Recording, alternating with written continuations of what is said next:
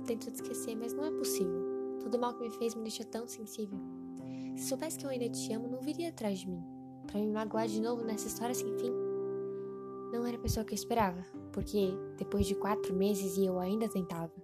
Acreditei em você e achei que fosse me fazer feliz, mas a resposta estava sempre na ponta do meu nariz. Hoje, eu sei que não somos feitos um para o outro, e se voltasse para você seria um estouro. Mesmo assim, eu acredito que alguém vai te encontrar que irá fazer seu coração acelerar. Agradeço por o que me proporcionou e o que essa relação se tornou. Eu te amo, mesmo que me decepcionou.